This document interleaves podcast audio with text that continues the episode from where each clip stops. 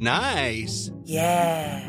What you're hearing are the sounds of people everywhere putting on Bombas socks, underwear, and t-shirts made from absurdly soft materials that feel like plush clouds. Yeah, that plush. And the best part? For every item you purchase, Bombas donates another to someone facing homelessness. Bombas. Big comfort for everyone. Go to bombas.com slash ACAST and use code ACAST for 20% off your first purchase. That's bombas.com slash ACAST. Code ACAST.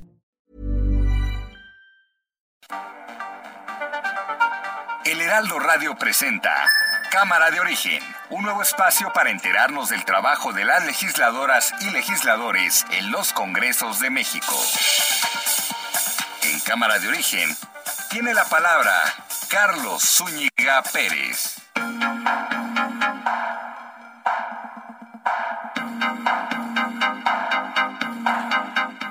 Tal? ¿Cómo están? Muy buenas tardes. Gracias por acompañarnos en esta nueva emisión de Cámara de Origen. Les saluda a Carlos Zúñiga Pérez y en la siguiente hora vamos a actualizar la información y vamos a tener entrevistas que tienen que ver con el quehacer eh, legislativo. Hoy entrevistas también que tienen que ver con un reto que se lanzó por parte de una diputada para el abasto de medicinas. Un asunto que no se quería reconocer, pero que ante pues eh, la falta de que se solucione, han tenido que hablar del asunto y más que hablar, actuar.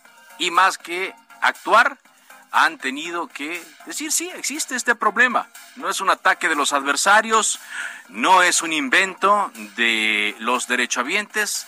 La escasez de medicamentos continúa en muchos hospitales públicos. Vamos a hablar de eso, por supuesto. Arrancamos escuchando cómo va la información a esta hora del día. Adán Augusto López, secretario de Gobernación. Nosotros desde ahora sostenemos que el presupuesto público de la federación pues está muy comprometido, que no hay precedente en la historia de los presupuestos públicos de eh, que se le haya otorgado una ampliación presupuestal a los órganos autónomos. Juan Pablo de Bottom, subsecretario de egresos de Hacienda. El INE cuenta con 830 millones de pesos adicionales a su presupuesto normal, los cuales en su caso podrían ser destinados para las acciones de revocación de mandato. Ciro Murayama, consejero del INE. Hoy en su mañanera el gobierno propuso un plan de austeridad para que el INE reduzca gastos. Entre lo que proponen es que dejemos de pagar arrendamientos. ¿Qué es lo que renta el INE? Módulos para que la gente tramite su credencial para votar. Como se ve, la austeridad malentendida puede devenir en austericidio. Sergio Gutiérrez Luna, presidente de la Cámara de Diputados. Hay dos cines, el de Lorenzo y Ciro y su sueldo de 262 mil pesos. Y el INE del pueblo, el que esté en los módulos, el que te da la credencial, el que te atiende, ganan 7.664 pesos. Pues sí, cuando yo era niño recuerdo que nos enfermábamos de gripe y mi mamá nos ponía vaporro aquí en el pecho, en las plantas de los pies y así nos acostábamos y en los pies nos poníamos calceticitos. Esos remedios y miel para la garganta con un poco de limón y con eso sale uno adelante. Además, no están de más las caricias. ¿eh? No hay gravedad. Tan es así que estoy trabajando, estoy aquí en la oficina, guardando la debida distancia. Mire, está el secretario de Gobernación y el secretario de Hacienda. Y estamos hablando sobre la venta de Banamex. Celebro que Ricardo Salinas Pliego haya manifestado su interés de comprarlo. Él tiene ya Banco Azteca y yo creo que tiene los recursos suficientes para hacerlo. Bueno, también habló el presidente sobre Carlos Slim, que podría comprarlo a través de Imbursa, Carlos Jan González de Banorte, también eh, dijo, que el regiomontano Javier Garza Calderón, dicen el Manotas allá en Monterrey, Javier Garza Calderón, eh, junto con otro grupo de inversionistas, podría, podría también adquirir Citibanamex. Y eh, pues el presidente, aunque dijo que no le hace el feo a la inversión extranjera, preferiría que este banco, Banamex, quedara en manos mexicanas. Vamos a más de la información del día. El Instituto Nacional Electoral entregó su solicitud de ampliación presupuestal a la Secretaría de Hacienda para la revocación de mandato. Como se lo adelantamos aquí en Cámara de Origen desde hace dos días, son 1.738 millones 947 mil 155 pesos los que el INE pide, dice, para poder llevarla a cabo y que ellos ya ejecutaron eh, algunas operaciones para que ahorran 524 millones de pesos. Pero pero la respuesta del gobierno, antes incluso de que les entregaran formalmente esta solicitud, fue no tengo dinero, así como la canción de, de Juanga, ¿verdad? No tengo dinero, no tengo dinero. Y pues le dijeron, ahí te va un plan para que mejor tú ahorres y de ese ahorro saques para hacer la consulta. Pero hay respuestas ya. Dijo Lorenzo Córdoba, el consejero presidente del INE, que no hay sustento técnico ni seriedad en el plan de austeridad propuesto por el gobierno federal a el INE para ahorrar 2.972 millones de pesos. Más que ahorrar, bueno, que se reorienten a la consulta de revocación de mandato. Y a una semana de la suspensión masiva de vuelos eh, por COVID-19 entre pilotos y sobrecargos de distintas aerolíneas, especialmente Aeroméxico, al menos 614 vuelos han sido cancelados en el país. Hoy se tiene el registro de 39 vuelos cancelados de Aeroméxico y ya también de Viva Aerobús en la capital del país, porque yo le preguntaba, pues, ¿qué sucedía con las otras aerolíneas, no? ¿Qué pasaba con eh, Viva Aerobús? ¿Qué pasaba con Volaris? Porque teníamos datos de Aeroméxico y de Aeromar, pero ¿qué pasaba con TAR, por ejemplo? No se tenía eh, mucha información, qué tipo de medidas estaban em, pues implementando, porque, porque nada más Aeroméxico con este tipo de afectaciones. Bueno, pues eh, pareciera que ya están tomando conciencia, más que conciencia, pues ya tenemos información de otras, de otras aerolíneas. Tenía dos días sin actividad propia en sus redes sociales después de que el pasado martes al mediodía ofreció un mensaje a los cónsules y embajadores que estaban aquí en México participando en la reunión anual, la reunión de principio de año, y desde entonces no sabíamos del presidente Andrés Manuel López Obrador, hasta el día de hoy que poco antes de las dos de la tarde colocó un mensaje en YouTube y este mensaje fue replicado a través de sus cuentas de Twitter de Twitter, corrijo, y de eh, Facebook. Así es que escuchemos el reporte completo de lo que dijo el presidente López Obrador a través de esta información de Paco Nieto, reportero de Heraldo Media Group. ¿Cómo estás, Paco? Carlos, ¿qué tal? Eh, muy buenas tardes. El presidente Andrés Manuel López Obrador propuso mexicanizar la venta de Banamex y respaldó el interés de compra de Ricardo Salinas Pliego, Carlos Slim de Carlos eh, González, así como de eh, José eh, Javier Garza Calderón en un video de 15 minutos, como tú ya lo adelantaste, que se iba a conocer a partir aproximadamente a las 2 de la tarde. El presidente que estaba en su despacho con los secretarios de Hacienda y de Gobernación, Rogelio Ramírez de la O y Adán Augusto López Hernández, pues comentó que la venta de Banamex tiene que ver con una política específica de Citigroup de, regresar a lo que originalmente era un mayorista y dejar la banca de consumo en todo el mundo. El presidente explicó que sería muy bueno que se pudiera mexicanizar la compra y bueno, y reconoció que hay interés de varios mexicanos en hacer este tipo de compra. Explicó que Banamex pues era de, eh, desde hace desde el siglo XIX pues pertenecía a los mexicanos, era una empresa mexicana y que sería muy bueno que regresara a manos mexicanas, pero como ya tú lo adelantaste también dijo que pues no está negado a que pudiera también ser una inversión extranjera. Y bueno pues esto fue parte de lo que eh, sucedió eh, eh, en este video pero en la mañana como también ya lo adelantaste el secretario de gobernación Adán Augusto López Hernández pues presentó este plan de austeridad del INE, en donde pues se propone reorientar pues casi tres mil millones de pesos, tanto en sueldos como en temas que tienen que ver con el gasto corriente y con los fideicomisos que tiene eh, el INE. Escuchemos eh, cómo lo dijo el secretario de Gobernación.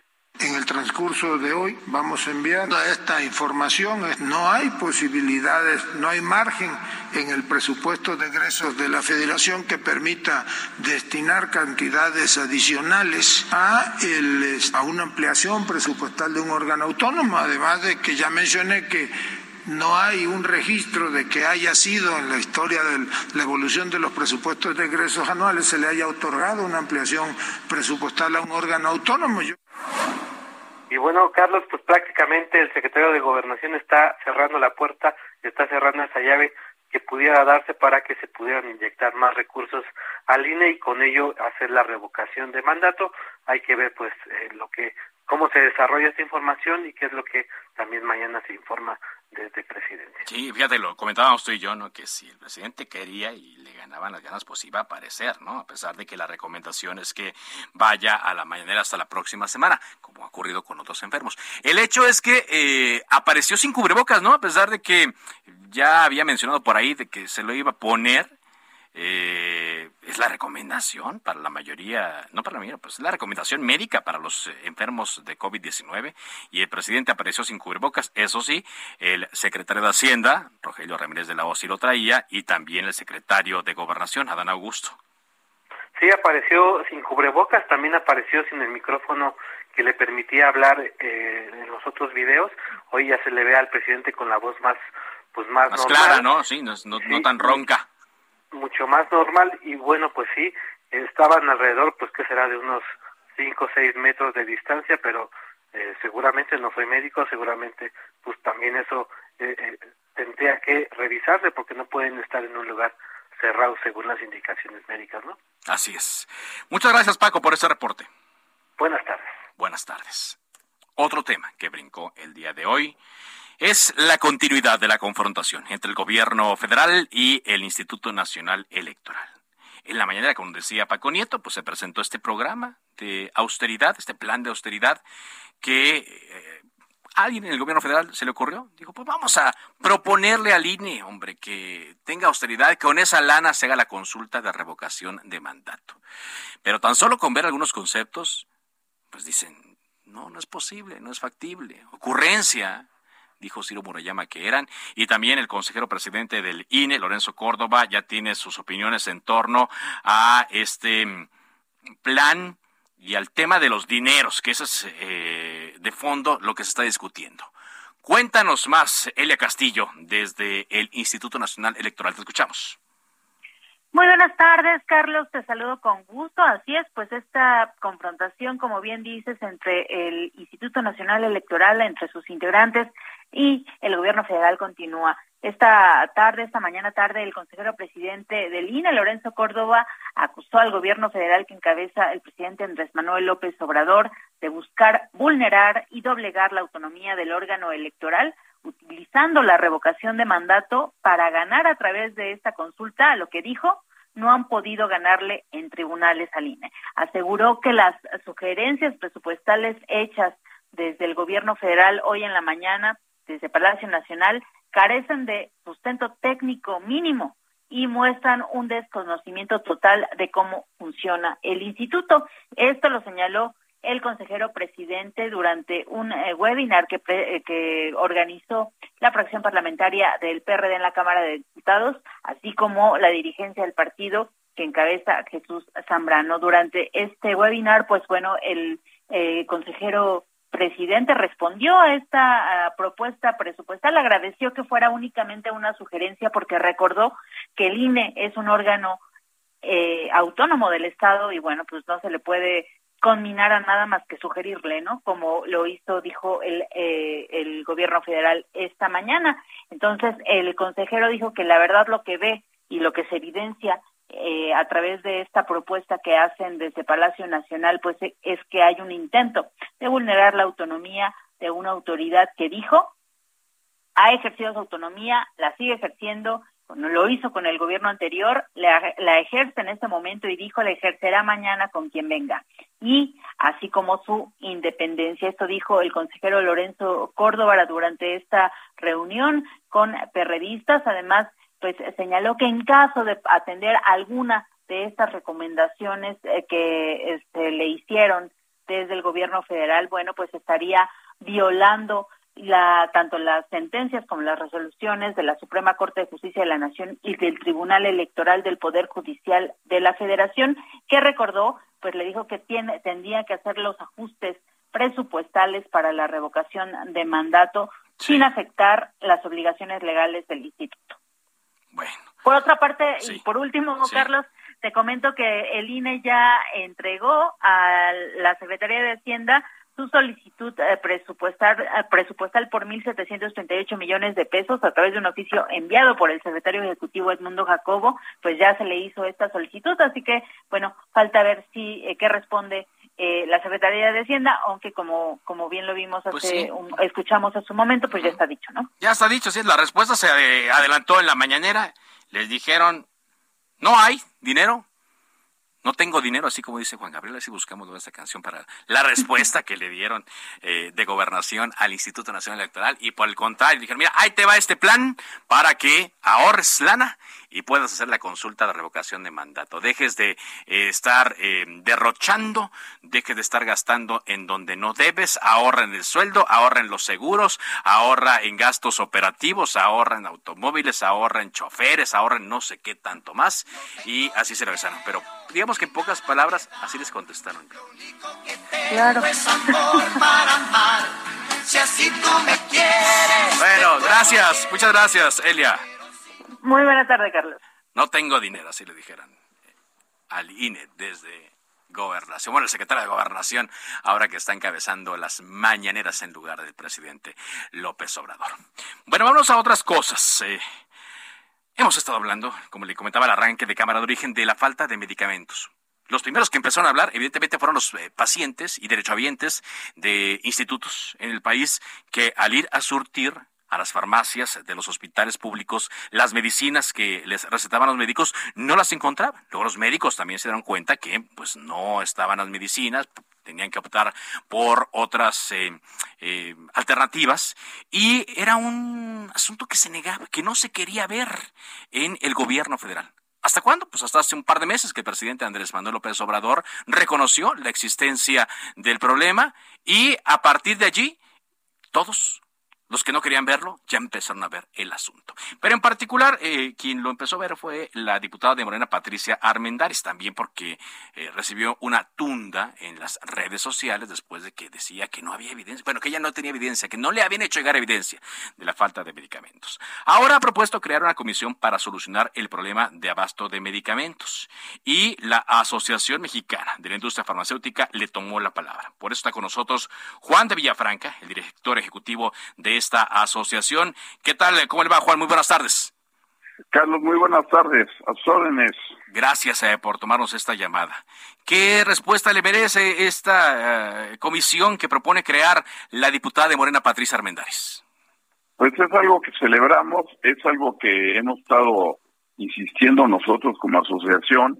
Incluso manejamos un pues, una, pues, una comentarios la semana pasada donde lo que estamos proponiendo es, y estamos en la mejor posición de que hay una coordinación con todas las dependencias federales de salud para batir las este, las claves desiertas, ¿no? Los medicamentos desiertos y es la manera de la única manera de poder avanzar es que se reúnan todos los actores donde estemos laboratorios, estén distribuidores, esté el INSABI, esté UNOPS, el Seguro Social, esté COFEPRIS, estén los distribuidores y ver todos juntos primero cómo solucionamos el tema de corto plazo y segundo ver qué va a pasar para adelante porque ahorita ya estaríamos en momentos de estar planeando la licitación para los próximos o qué va a pasar en los próximos años, ¿no? Sí, pero, no, se ha solucionado, ¿no? El, lo actual o de estos meses. No, lo de estos meses no se no se ha solucionado y, y, sí sentimos que va a haber un desabasto porque de las licitaciones que se hicieron el año pasado, pues quedaban, quedaron aproximadamente el 50% de claves no asignadas. Entonces, eso implica compras directas, implica que que no hay previsión, no hay planeación y por lo tanto hay desabasto.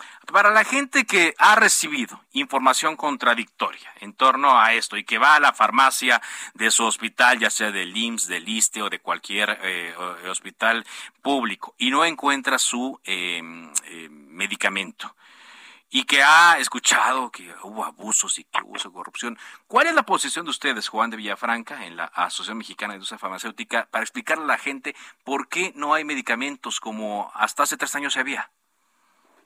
Bueno, aquí el tema ha sido la, falta de planeación. Eh, anteriormente, cuando se hacían las compras consolidadas, pues, este, se hacía, eso representaba asignar el 90% de los medicamentos. Ahorita han estado asignando el 50%. Y, y, se ha hablado de corrupción. Nosotros estamos en contra de la corrupción y siempre hemos sostenido que si hay algo que se denuncie, que se persiga a, alguien que haya cometido algún delito, ¿no? Pero aquí el tema es que sí quedaron muchas claves de ciertas compras directas y, el, y la industria requiere mucha planeación incluso a nivel mundial, el suministro de materias primas que normalmente vienen de la India y de China, pues este no se están surtiendo como antes. Entonces, ahorita más que nada, más que nunca se requiere una mayor planeación. Una mayor eh, planeación. Ahora, en esto que mencionaba la diputada de Morena, Patricia eh, Armendaris, eh, a través de su cuenta de Twitter, contestaba la asociación. Nosotros le tomamos la palabra. ¿Qué, ¿Cuál sería la propuesta puntual al día de hoy para eh, que estos medicamentos no falten. ¿Qué pondría la Asociación Mexicana de la Industria Farmacéutica? La propuesta puntual es que nos reunamos todos los actores, que veamos el problema y de ahí se adopten medidas y se tomen decisiones que puedan combatir el desabasto. No lo va a resolver ni una asociación, ni un laboratorio, ni solo el INSABI. Tiene que ser un trabajo de equipo, un equipo por México, por la salud de los mexicanos y que todos pongan su grano de arena, este, aportar ideas y, sobre todo ideas inteligentes y pragmáticas que nos lleven a una solución. Ahora, eh, ¿ha ocurrido ya, Juan, algún acercamiento con las autoridades durante estos últimos meses? Sí ha habido acercamientos, pero no el nivel de acercamiento que realmente se requiere para este tema, ¿no? ¿Cómo sería esto que dice usted que sean que sean todos los que los involucrados, no solo algunos? Los involucrados, los involucrados y, que estén de las instituciones las gentes que toman decisiones, porque hemos tenido reuniones, pues, este, pues buenas, pero tibias, no, no, no, no, no, no como debieran de ser para solventar esto. Y como comenté, no es ni un tema de COFEPRIS o del ISABI o del seguro, tenemos que estar todos los actores del sector público, este, la parte regulatoria y de, parte de nosotros tenemos los laboratorios y que estén también los distribuidores, porque de nada sirve, o los operadores logísticos, de nada sirve que se compre un medicamento, se ponga en una bodega y no llegue al destino final de manera eficiente. Sí.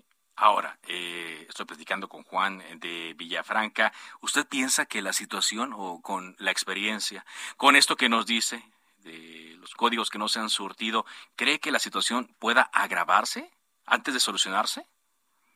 Pues sí se puede agravar, por supuesto que sí. Ahorita estamos pendientes de ver cómo viene la, la una está llevando a cabo una licitación un OPS que van a emitir en y en abril para compras del segundo semestre.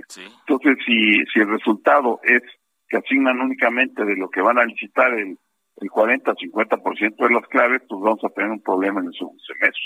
Si asignaran el 100%, pues yo diría que no, pero pero vamos a ver qué pasa, ¿no? El panorama no no se ve muy claro y a final de cuentas lo que más nos preocupa es la salud y sobre todo los más afectados es la gente de recursos más bajos porque llegan a un, no les dan el medicamento y no tienen a veces el dinero para irlo a comprar en una farmacia privada, entonces esa es la parte, el, sector más vulnerable eh, desde el punto de vista de la economía son los que se ven más afectados ante la falta de medicamentos. Exacto, porque digamos una persona de con dinero o que tiene un seguro, pues puede acudir a una farmacia, ¿no? O incluso, pues lo puede pedir al extranjero, ¿no? Si lo consigue en los Estados Unidos, pero la gente de escasos recursos no, no tiene manera de encontrar eh, el medicamento y por eso los tratamientos que se les habían asignado, pues se interrumpieron con el costo con el costo que su salud tendrá y su vida también a este respecto. Pues ojalá, Juan, ojalá que eh, este llamado que ustedes hacen para que se reúnan y para que todos los involucrados, pero todos, eh, se junten con el fin de eh, eh, solucionar esta falta de medicamentos se dé pronto. Estamos platicando, Juan, muchas gracias por tomarnos esta llamada. Carlos, muchas gracias, saludos a todos y hay que cuidarse. Hay que cuidarse, sí, sobre todo, hay que cuidarse. ¿Por qué? Le recuerdo que, eh, pues, eh, estamos eh, dándole a conocer los medios de comunicación el reporte técnico diario que dan a conocer las autoridades con las cifras nuevas de casos de COVID-19. Pero ojo, eh, aunque esas cifras son récord, por ejemplo, ayer más de 40 mil, no son todos los casos que se están dando. Porque la propia autoridad ha recomendado a aquellas personas que dieron o que tienen síntomas, pues que den, que por hecho que tienen COVID. Esos casos no se van a reportar. Y lo estamos viendo nosotros con familiares, amigos, compañeros de trabajo, etcétera. Así es que, retomando lo que decía Juan de Villafranca, cuídese mucho y una manera de hacerlo es utilizar su cubrebocas. Y si se puede, el KN95. Una pausa regresamos con más. Esto es Cámara de Origen. Le recuerdo mi Twitter, arroba carloszup. Volvemos. Se decreta un receso. Vamos a un corte, pero volvemos a Cámara de Origen con Carlos Zúñiga Pérez. I'm Sandra, and I'm just the professional your small business was looking for. But you didn't hire me because you didn't use LinkedIn jobs. LinkedIn has professionals you can't find anywhere else, including those who aren't actively looking for a new job but might be open to the perfect role, like me. In a given month, over 70% of LinkedIn users don't visit other leading job sites. So if you're not looking on LinkedIn, you'll miss out on great candidates like Sandra. Start hiring professionals like a professional. Post your free job on linkedin.com/people today.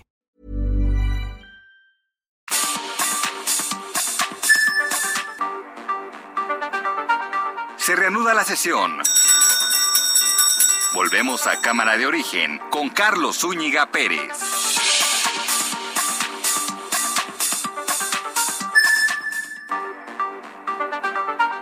Contacte a Carlos Zúñiga Pérez en Twitter, Facebook e Instagram como arroba carloszup.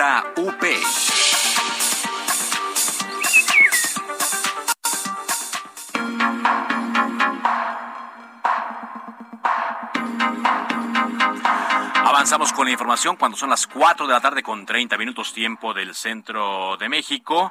Nos eh, preguntaban por qué había movilización en la zona de eh, la Avenida División del Norte. Gerardo Galicia, adelante con tu reporte, ya te desplazaste al punto. Así es, eh, Carlos, excelente tarde. Y son dos lesionados luego de un flamazo en un restaurante mientras se abastecía su gas estacionario. Esto ocurre sobre la Avenida Obrero Mundial llegando a la calle Casas Grandes, realmente cerca de la Avenida Diagonal a San Antonio, de la zona del eje central. Así que habrá que tomarlo en cuenta. Para nuestros amigos que transitan en la zona, a esto obedece la presencia de equipos de emergencia justo en los alrededores, sobre todo en la Avenida Obrero Mundial, entre el eje central y la zona de Doctor Vertis. Hay dos personas eh, lesionadas, están siendo atendidas ya por diversas ambulancias que llegaron hasta este punto, llegaron elementos del heroico cuerpo de bomberos y elementos policíacos. La situación ha sido completamente controlada y en breve los lesionados serán llevados a algún hospital de eh, requerir su traslado. Por lo pronto, es el reporte y seguimos muy pendientes. Seguimos pendientes, gracias, muchas gracias. Sí, se han incrementado eh, estos, este tipo de incidentes. Hay que recomendar tener más cuidado a las eh, personas eh, que lo, los manejan, ¿no? sobre todo en estos lugares donde hay muchas personas, en estos lugares de eh, restaurantes y lugares donde hay más actividad pública. Bueno, pues está también generándose información en torno a un incidente que ocurrió por parte de migrantes aquí en la Ciudad de México. Un incidente que ocurrió el día de hoy, ya se anticipaba, debido a que eh, están eh, informando o se están quejando que no hay eh, pues mucha atención, la atención adecuada que se debe dar a los migrantes. Sí, la oleada llegó y ahora lo hicieron por la mm, forma en la cual está actuando la Comisión Mexicana de Ayuda a Refugiados, la Comar. Hoy hubo un conato de riña entre policías y migrantes afuera de esta de las instalaciones de esta comisión la Comisión Mexicana de Ayuda a Refugiados, ubicada en la calle de Versalles, en la colonia Juárez. Un grupo de migrantes estaban protestando y los manifestantes intentaron pasar las vallas metálicas de seguridad que habían sido colocadas con antelación en este lugar. Esto provocó empujones y un conato de riña con elementos de la Secretaría de Seguridad Ciudadana de la Ciudad de México. Los inmigrantes haitianos eran cerca de 60, hubo gritos y empujones.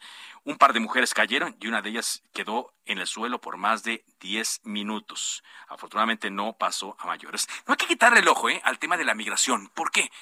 Este asunto que nos está afectando, el tema de la pandemia, va a golpear con más fuerza a aquellas naciones pobres, ¿no? Y aquellas naciones que no tenían, pues, un plan económico para eh, salir adelante luego de la, eh, pues, forma en la cual se tuvo que cerrar la actividad para evitar contagios. Ahora, esta, esta nueva ola, que aunque hay quienes dicen que es la misma, pero con distintas crestas, pues esta nueva ola los volverá a afectar. Y eh, el problema de fondo sigue sin resolverse en Centroamérica. Por lo tanto, es factible que en el resto del año y tan solo en septiembre, eh, corrijo, en el mes de febrero ya, empecemos a ver nuevas oleadas de inmigrantes.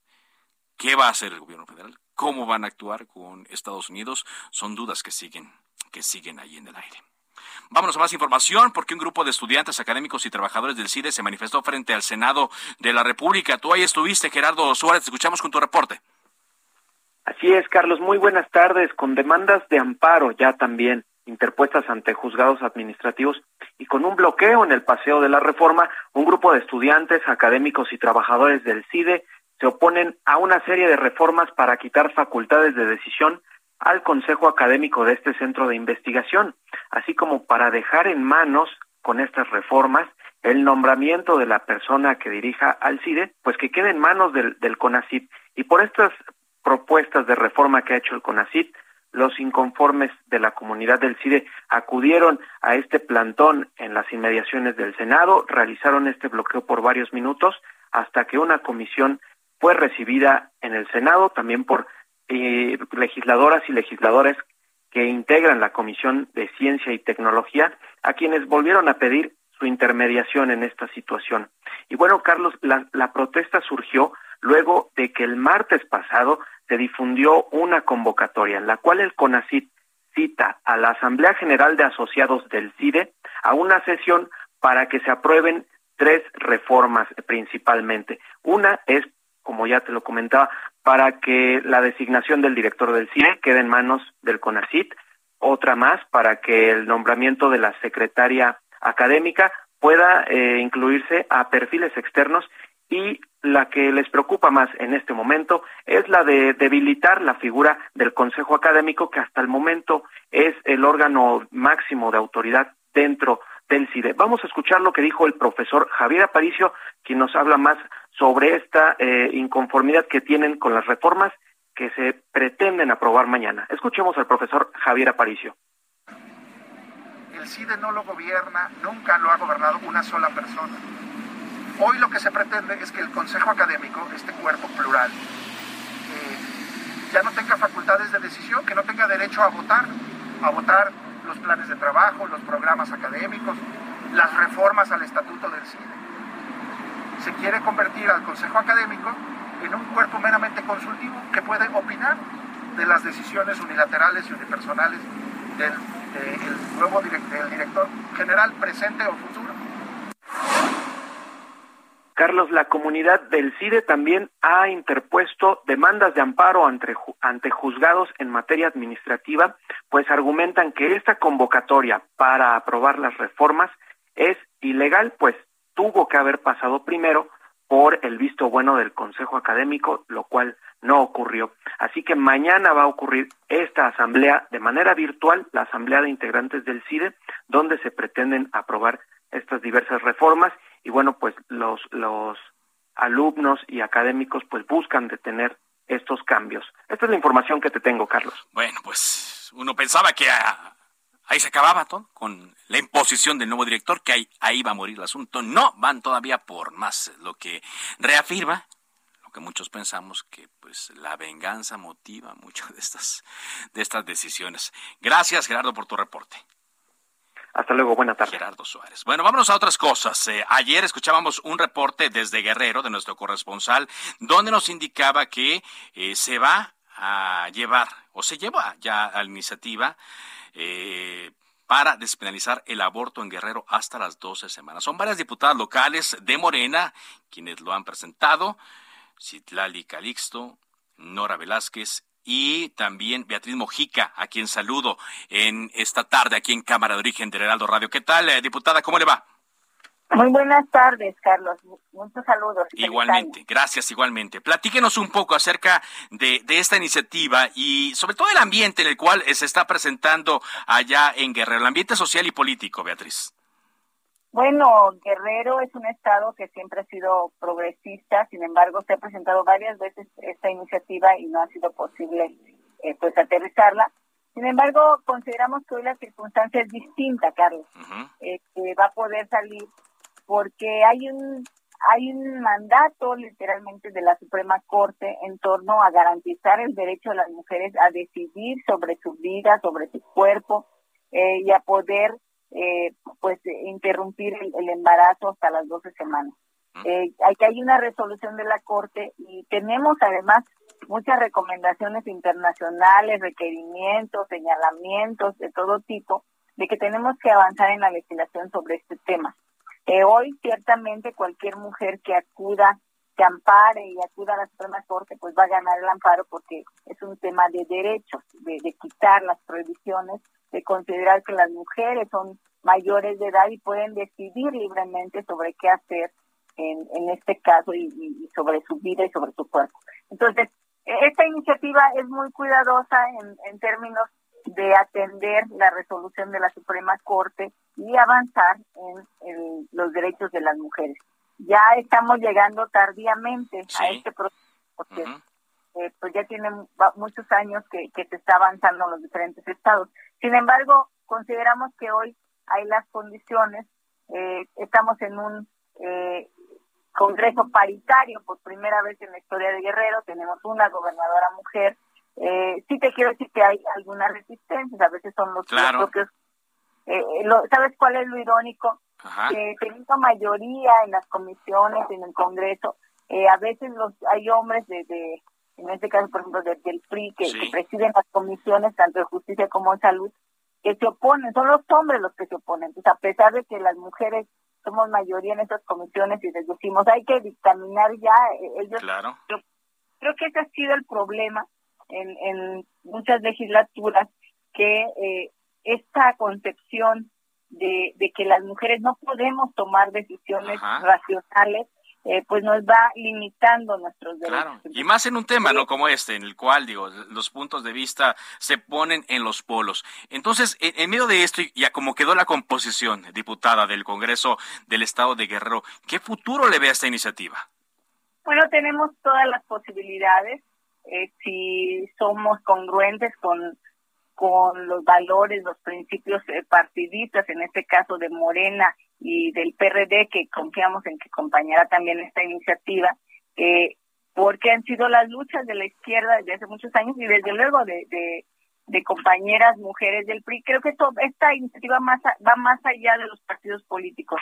Es cómo garantizamos derechos a las mujeres, sobre todo a las mujeres más pobres, eh, para que puedan acceder a, a, decidir sobre su vida y sobre su cuerpo. Entonces, eh, tenemos eh, posibilidades, sin embargo vamos a esperar la dictaminación y esperamos eh, en los próximos días pues tener buenas noticias para eh, garantizar la vida, la libertad de las mujeres y su derecho a decidir.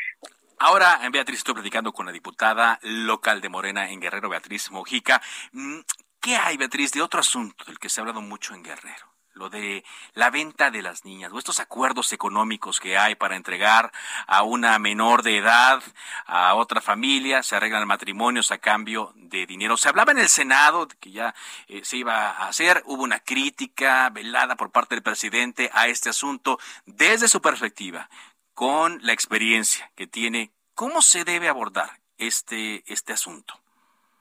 Mira, primero hay que reconocer, Carlos, que efectivamente tenemos un problema en Guerrero y que es la venta de, niñas en algunas regiones del estado, que tampoco es generalizado, o sea, tampoco podemos decir que por todos lados, eh, sino hay eh, temas específicos que atender, pero sea una, sean mil o sean las que sean, se tiene que erradicar. Sí. Ningún uso y costumbre puede estar por encima de los derechos de niñas, niños y adolescentes.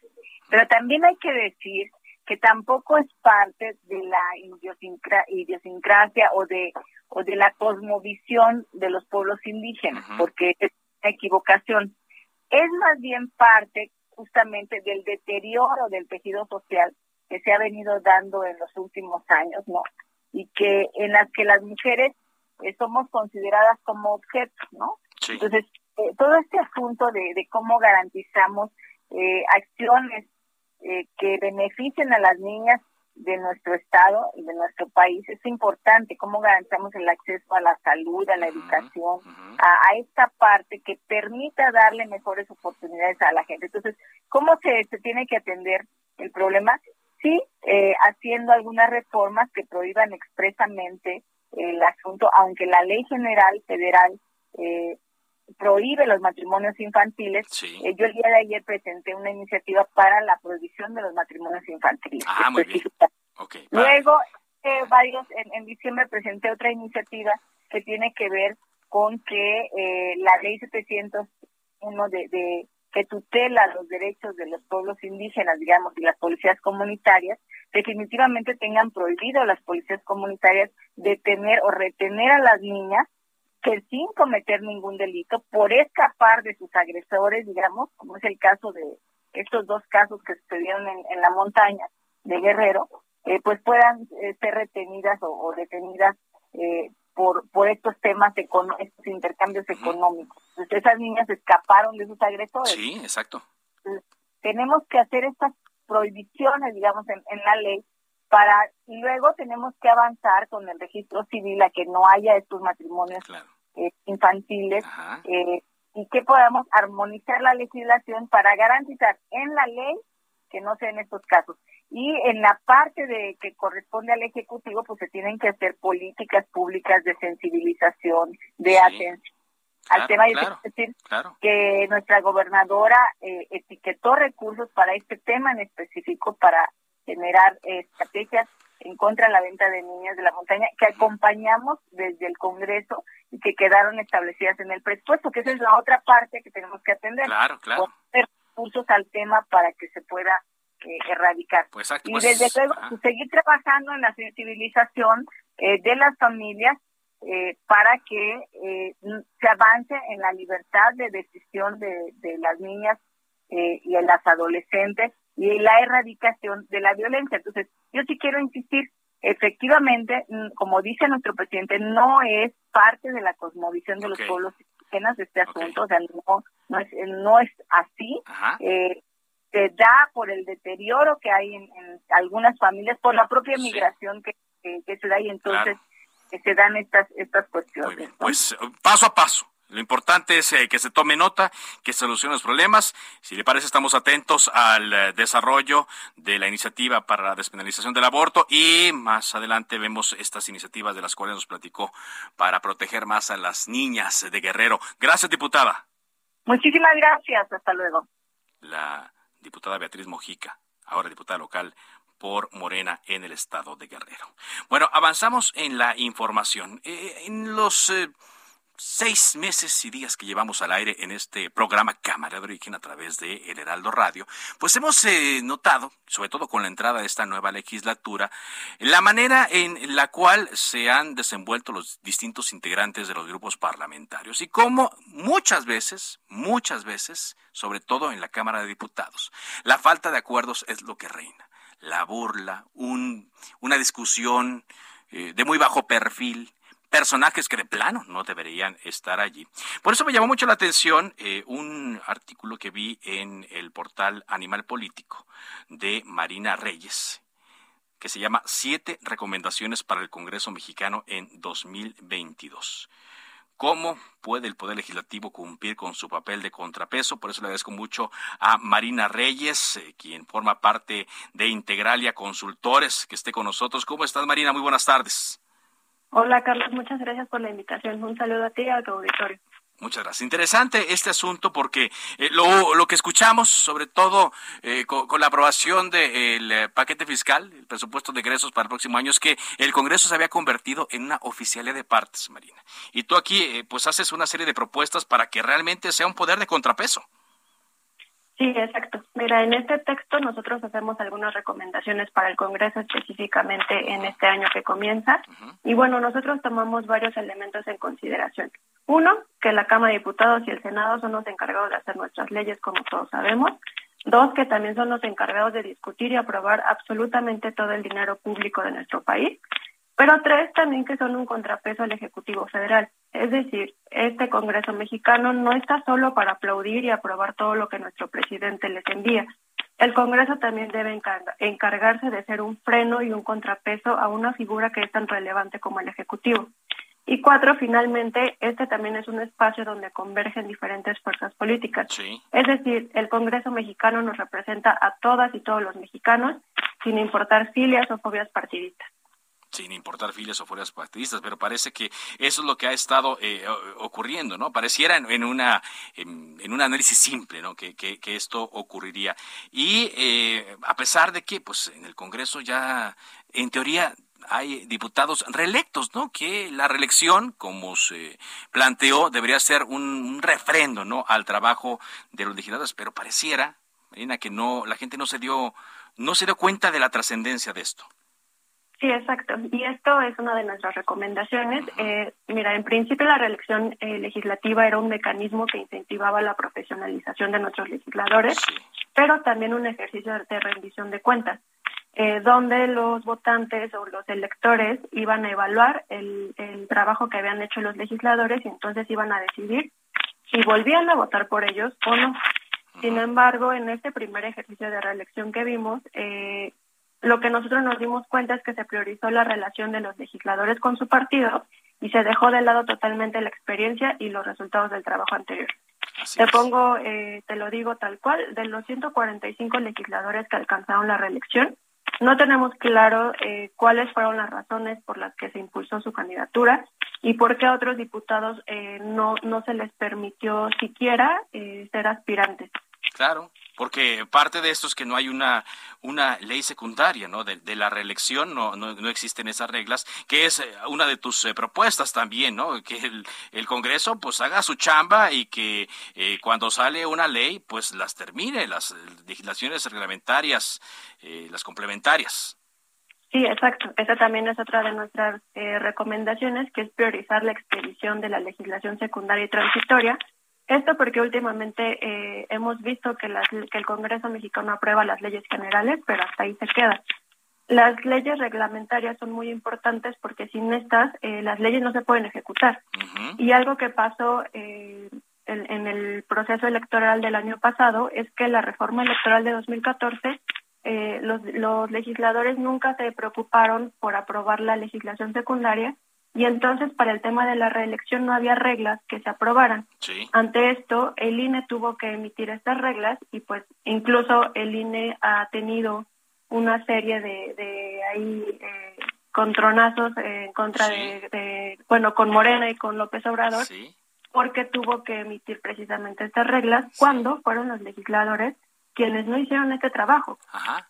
Ahora, estas son las siete recomendaciones para el Congreso mexicano en 2022. Usted las puede leer completas en eh, la página de Animal Político. Pero, Marina, aquí, pues, eh, para ponerlas en práctica, lo que hace falta es una disposición, ¿no? Y más allá de que dialoguen, que haya una disposición de los coordinados parlamentarios, de sus partidos, a que esto, pues, eh, a, que, a que esta legislatura no esté condenada a ser una de las peores, ¿no? Que, que, hemos visto, sobre todo en los años de democracia en el país. Sí, exacto. Nosotros también les hacemos eh, la recomendación muchísimo que exista una pluralidad, ¿no? Tú lo decías al principio, eh, el paquete fiscal fue aprobado sin prácticamente cambiarle una coma.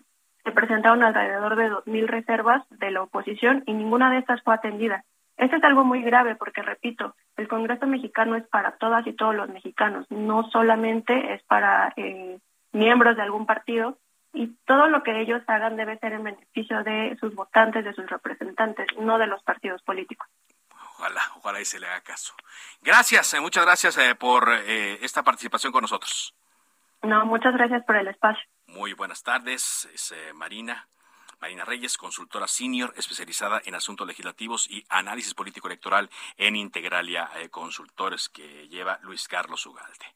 Bueno, antes de irnos, le damos esta información. La jefa de gobierno de la Ciudad de México, Claudio Sheinbaum, hizo un llamado para no cerrar actividades económicas en la capital. Dijo que no hay condiciones científicas para justificar un cierre y dijo que el gobierno capitalino ha procurado la solidaridad entre los habitantes que han sufrido durante la pandemia por COVID-19 que proponen con regresar al semáforo naranja que se cierren actividades económicas, porque si no, no se entiende lo del semáforo naranja. No, lo que nosotros estamos llamando primero es con base en evidencia científica, a cuidarnos como nos hemos venido cuidando y a intensificar el programa de vacunación a intensificar el programa de vacunación, es lo que dice la jefa de gobierno. Bueno, pues hoy algo de lo que están conversando mucho en las redes sociales es que de nueva cuenta el empresario Ricardo Salinas Pliego, presidente de Grupo Salinas, dio positivo a COVID-19.